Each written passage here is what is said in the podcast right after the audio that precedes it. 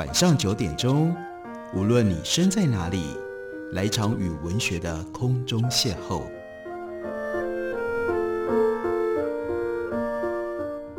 杨照谈书，邀您一同遨游文学世界，认识古今中外的经典之作。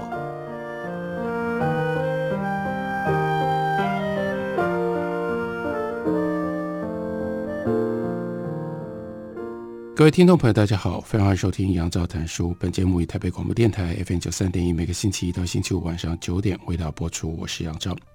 在今天的节目当中，要为大家介绍经典作品。经典重出之后，也许我们有机会更容易可以找得到，就借由这样的一个机会来阅读一下。要为大家介绍的是联经出版公司刚刚将高阳他关于胡雪岩的一系列的作品重新出版。这高阳的历史小说《胡雪岩》，其中就包括了《胡雪岩》上中下三册，另外有《红顶商人》一册，最后呢，结尾的时候是《灯火楼台》上下两册，所以全部加在一起一共有六册。这是高阳历史小说当中的扛鼎重要的作品。关于高阳的《胡雪岩》，我们先来关心一下高阳到底是一个什么样的作家？另外，他写的历史小说有一些什么不同的特色？它的重要性到底在哪里？简单的高阳的介绍，他的本名呢是徐燕骈，他的谱名呢叫做如鸿，字彦彬，是浙江杭州人。他出生于钱塘的望族，笔名呢叫高阳，就是来自于徐家的郡望。那这个郡望呢，其实是一直远溯到古史上面的名字。抗日战争之后呢，他考入了杭州笕桥空军军官学校，并且呢，其实他是以空军的身份。在一九四九年，随着筧桥空军学校才迁到台湾来的。不过到了一九五九年，也就是十年之后呢，他就退伍了，然后进入到报界，曾经担任《中华日报》的总主笔。一九六二年，他又换了另外一个跑道，他发表了他的第一篇长篇历史小说《李娃》，一鸣惊人。从此之后，著作不辍，一生当中创作了包括九十一部的历史小说和随笔。总字数超过两千五百字，大家可以算一下。其实高阳真正积极创作历史小说的时间不过只有三十年，竟然能够留下超过两千五百字的著作，这个创作力真的非常的惊人。他的作品对于清代的历史有独特研究的深度，在《红楼梦》的研究上面一成一家之言。我们看到关于清朝的历史，高阳最重要的作品是《慈禧全传》。至于在清代官商之间的这个非常独特的领域，他创造了胡雪岩系列。另外，也不容忽略的是他对于曹雪芹的研究，这当然是源自于《红楼梦》，这也非常了不起，因为他前后也写了六册跟曹雪芹有关的历史小说，就包括了《曹雪芹别传》上下、《三村真集》《初春景》上下，以及《大野龙蛇》。这一共六册，都是源自于《红楼梦》，而来自于对于曹雪芹身世的各种不同的重新解释跟重新创作。高阳他的小说究竟放在台湾的文学史上面，我们应该怎么看呢？让我们可以这样讲，在一九四五年之后，战后的台湾文学史，我们可以清楚地看到，五零六零年代这是反共的主题，接下来有了。对应于反共的现代主义的发展，进入到七零年代，大家的主流就变成了乡土史学。那因为这样，所以在这几十年的时间当中，其实历史、历史意识或者是历史叙事，都不是在纯文学主流领域当中重要的角色。强烈的现实性是这一段文学史的共同的基调，不管这现实性反映成为是政治上面的反共。或者是当下在战乱时间当中的人的苦闷，还是到后来追求对于农村、对于本土的关怀，这都是现实性的反应。那反共文学是在意识形态挂帅领导底下，他必须要诉诸于一些简单的是非善恶观念，来宣传昂扬乐观的战斗气氛。因此呢，对于充满复杂转折、悲情挫败的过去，尤其是面对从大陆撤退的这个过去，这种历史基本上呢，就只好能躲就躲。现代主义表现为一种移植的苦闷跟背叛。文学写作背后的动力是以个人存在的种种困局作为它的主题，标榜现代的同时，你看，这不就宣告了要跟过去断裂？所以在现代派最重要的宣言，季玄就说：“我们不是重的继承，而是横的移植。”历史在这样的作品当中，自然就付诸阙如。那乡土写实呢？它一方面固然对现代主义式的这种自我中心、单逆、大家挞伐，不过他所提出来的对应的这种对的，他们认为对的方法，毕竟还是要刻画呈现台湾当下社会现实为中心的历史来龙去脉的追索、历史情境的重构捕捉，都一直不是关怀的重点。不管这些原因如何的分歧，也不管此涉的到底是中国意识，或者是台湾意识底下的历史源流，我们看到普遍的现象就是，主流文学作品里面缺乏了建构跟想象过去的现象。相对于主流纯文学这种对于历史的漠视，于是我们应该要把眼光向边缘地带去扫描，我们才可以找得到历史之声。这些跟主流纯文学保持若即若离关系的历史作品，大致可以分成第一支呢，是之前在钟肇政先生离世的时候为大家介绍过的，以台湾的历史作为题材的大河小说。除了钟肇政的《浊流三部曲》《台湾人三部曲》之外，另外代表作是李嶠的《寒夜三部曲》，这是台湾本土大河小说这个支脉。这是探索台湾从清朝然后到日据底下的各种不同的社会的面貌。另外还有一支，那也非常有趣，其实是非常重要的，那就是以金庸跟高阳成就最高的大众小说的系列。金庸在台湾大家想到的都是武侠小说，不过金庸他的武侠越到后来，尤其是他的压轴之作。《鹿鼎记》，这是有非常非常明确的历史上的用心。金庸在完成了他的武侠小说的写作，到后来作为报人的身份也终结了之后，你看他跑到英国剑桥大学去念了一个硕士，去念了一个博士。他去念硕士、去念博士的时候，他虽然是学生，年纪都已经比不要说是跟他一起上学的学生，比他的教授。都要来得大。他拿到博士学位的时候已经八十岁了。他为什么还需要去拿一个博士学位？他去申请剑桥的学位 program 入学的时候，人家甚至就跟他讲说：“哎，你已经拿到了我们的荣誉博士学位，荣誉博士学位比正常的博士学位还要更尊贵，还要更难得。你干嘛还要来念我们的博士呢？”这就是因为充分反映出来，金庸是真的对于历史。非常非常有兴趣，纯粹出于他自己的历史兴趣，要不然没有任何的理由让他在晚年还需要跑到英国去念一个历史的学位。而且我们看到，在他的武侠小说，从他的长篇第一部《书剑恩仇录》开始，他就在武侠里穿插扭曲实验各种历史叙述的可能性，而且有他不容忽视的成就。他的《鹿鼎记》。彻头彻尾就是对于传统历史叙述习惯的一场嘲弄，就是 parody。他把一个纯粹虚构的反英雄韦小宝，把它穿插写进到清初康熙朝的历史发展当中。他的巧思就充分表现在一方面保留了正统史书上所叙述的政治大事，例如说顺治没有死出家的传说，例如说杀鳌拜。乃至于到最后签订中俄尼布楚条约等等，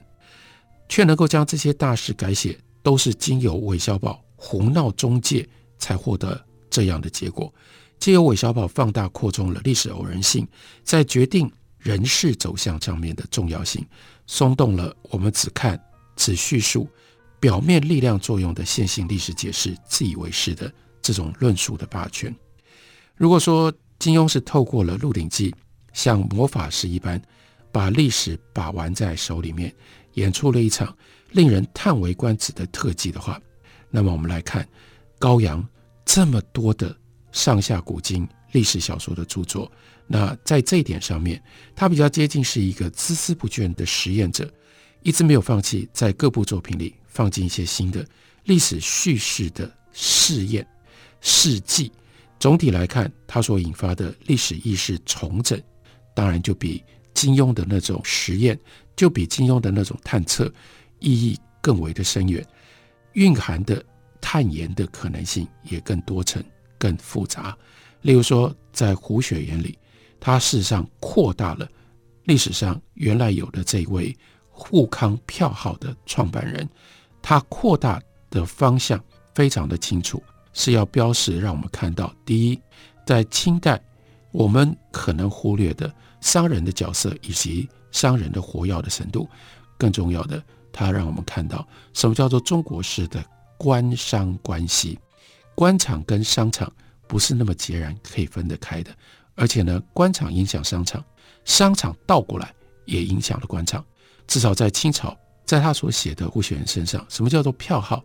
票号的许许多多的运作。都是因为官场而来的。另外，票号所提供的这种商业上的利益，它也就介入改变了官场当中的人事。这是一个全新的领域。过去我们不止在历史的书籍里面不太看得到，我们也不太容易将这么多散乱在各地的史料把它整合在一起。唯有靠小说塑造了胡雪岩这样的一个鲜明形象的人物，高阳才能够做到实质上在。史观上，因我们看见商人，看见官商关系的非常重要的成就。休息一会儿，我们回来继续聊。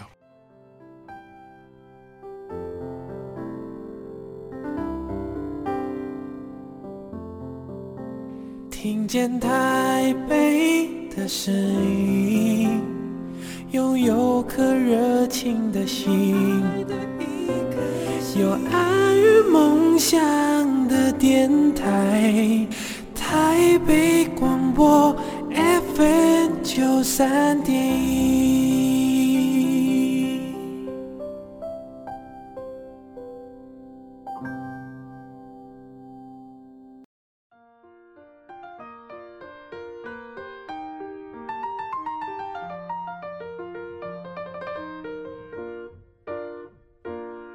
感谢您继续收听《杨照谈书》。本节目以台北广播电台 FM 九三点一，每个星期一到星期五晚上九点为大家播出到九点半。今天要为大家介绍的，这是联经出版公司刚刚把高阳的《胡雪岩》系列，一共有六本小说重新出版，有了新版。所以借由这个机会呢，希望大家找到时间可以重读或者来读一下《胡雪岩》。另外，借由这个机会来为大家介绍高阳。在历史小说上面了不起的成就，要充分理解高阳小说的历史叙事，我觉得我们应该要把高阳这个人跟他的作品放回到塑造他的文学、他的历史意念的这个背景底下，也就是从近代中国思想史的脉络来进行一番考察。高阳当然不是唯一一个写历史小说的人，但是重要的是他一生笔耕的成绩，我们讲到。他写了三十年内两千五百万字，另外除了历史小说，他还写了很多随笔，也都是跟历史题材有关的。所以，我们如果真的要追究和其他的同辈或者是晚辈的历史小说相比，高阳的作品到底有什么格外突出的地方？这个问题的答案要在高阳其他非历史小说的文字当中寻找。历史小说的撰写先决条件。当然是要对于历史资料的充分掌握跟娴熟运用。你如果不读历史，你不考据历史，你想要写历史小说，这是一件不可思议的事情。不过，显然其他以历史小说闻名的现代作家，例如说毕真、南宫博，或者是香港的李碧华，都没有任何一个人像高阳那样有着浓厚的考据癖。还有穷究史实的一种热忱。举个例子来说，在胡雪岩任何一个人物都还没登场之前，高阳先给了我们一个楔子，在这个楔子里，全部都是非常详细的关于历史的描述。这是来自于考据，这是来自于整理。他说，在清朝咸丰七年，英商麦加利银行设分行于上海之前，你看，光是这一句话，这就是一个非常非常准确的历史的考据，就是中国的西方式的银行从哪里开始，在什么时候开始？然后接着他说，全国金融事业为两个集团所掌握，商业上面的术语称为邦，北方呢是山西邦，我们称之为叫晋商。南方呢是宁绍邦，他们所做的是同样的事情，但是有不一样的名义。前者也就是北方的，称之为叫票号；后者称之为叫做钱庄。这个又要考据，把它分清楚。再来更详细一点，山西邦呢分成祁、太、平三邦。祁县太谷平遥，始创票号者是平遥人，有名有姓，叫雷履泰。他最初呢，受雇于同县，也就是平遥县的李姓家里面，在天津主持一家颜料铺，是卖油漆的。然后呢，招牌叫做日升昌，应该是在乾隆末年。日升昌在雷履泰的悉心照料之下，营业日盛，声誉日起，连四川都知道这一块金字招牌。那是因为雷履泰经常入川去采购铜绿等这些油漆颜料。然后呢，他的信用很好，那因此再联系到为什么是四川呢？四川特殊的地理条件，四川交通最不方便，出川入川，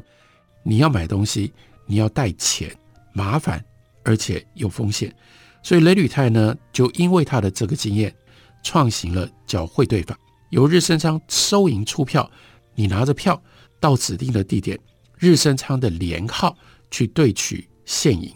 当然呢，汇兑要收汇费，叫做汇水，这是术语。可是高阳更进一步的，他要仔细的跟你讲。如果一般的历史小说，甚至历史学家写到这里就够了，但高阳的考据癖，对那个细节的讲究，还有更进一步跟你讲说，这种会费啊叫会税，可是呢不是定额，不是像今天我们到邮局里面去汇钱。那就一定有一个固定的会费，票号的会费呢，是依照三个因素交错复杂算出来的。第一，当然要考虑路途远近，远一点比较贵，近一点比较便宜，但不是绝对的。第二呢，还要看银根的松紧，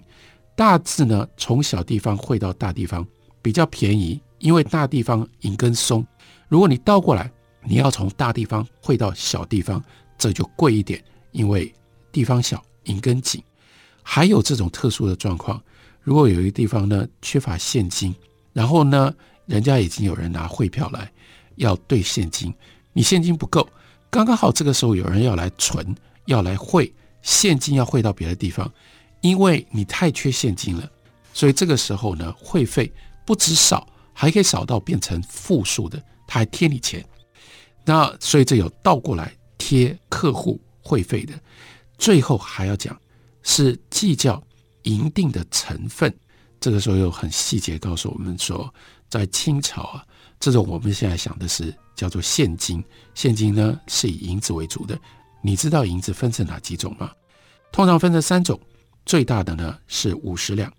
那五十两那个形状因为重，所以呢要让你两手可以捧，所以就做成了两头翘起来的马蹄式，这就是。我们今天包饺子的时候说那个叫做元宝，那是模仿这种形状，这叫做元宝。元宝的形状是有它的功能性的，是为了让你可以捧着。好了，那这种元宝呢，是从官家各省的藩库里面出来的，那就称之为叫官宝。另外是尺寸重量小一点的，有重十两的，可是模仿五十两，仍然做成元宝形，那就叫做小元宝。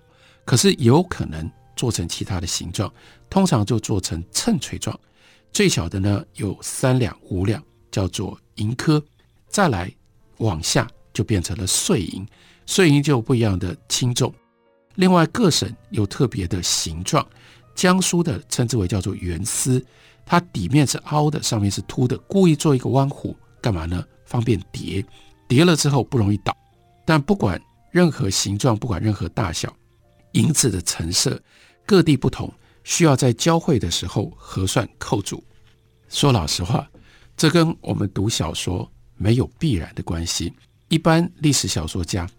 也不会给你这些资料，可是，在高阳的小说里就一定有，因为这充分反映出来高阳的特色。高阳是晚近三百年来中国学术史上异军突起的考证传统的嫡裔传人，而且在某种意义上，高阳的考证方向正反映了这一派传统，它内在理路演化的最新，可能也是最后的一个阶段。中国近代的考据传统是从解经，希望去解决经书内部字义跟意义上面的奇异争持，引发了有这种回归原点原意的呼声。另外，再加上满清异族政权建立，迫使明朝留下来的这些士人、文人。他们失去了政治介入的机会，内外因素相推助的情况底下，就形成了一套包括中心意识形态、陈规术语乃至于真理权力分配模式的完整的论述，在思想界从乾隆年间以下独霸将近百年。后来即使受到其他的潮流，尤其是西学的冲击，仍然能够绵延相承不绝如缕。当然，任何一个论述都不可能真正长期维持原貌。没有改变，考据传统在性格上最明显的改变的方向，就是这套考据的意识形态跟方法运用的范围，一直不断的在扩大。一开始是作为经学各种不同经书内容讨论去解决争端的一种手段，接着呢就扩大要援引各种不同的子书，例如说老子啦、庄子啦、墨子啦、公孙龙子啊等等这些书来决定。经书内部的哪一个字，它真正的意思是什么？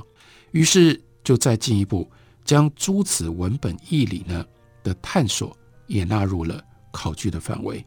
而当考据的方法被视为一种普遍性的工具，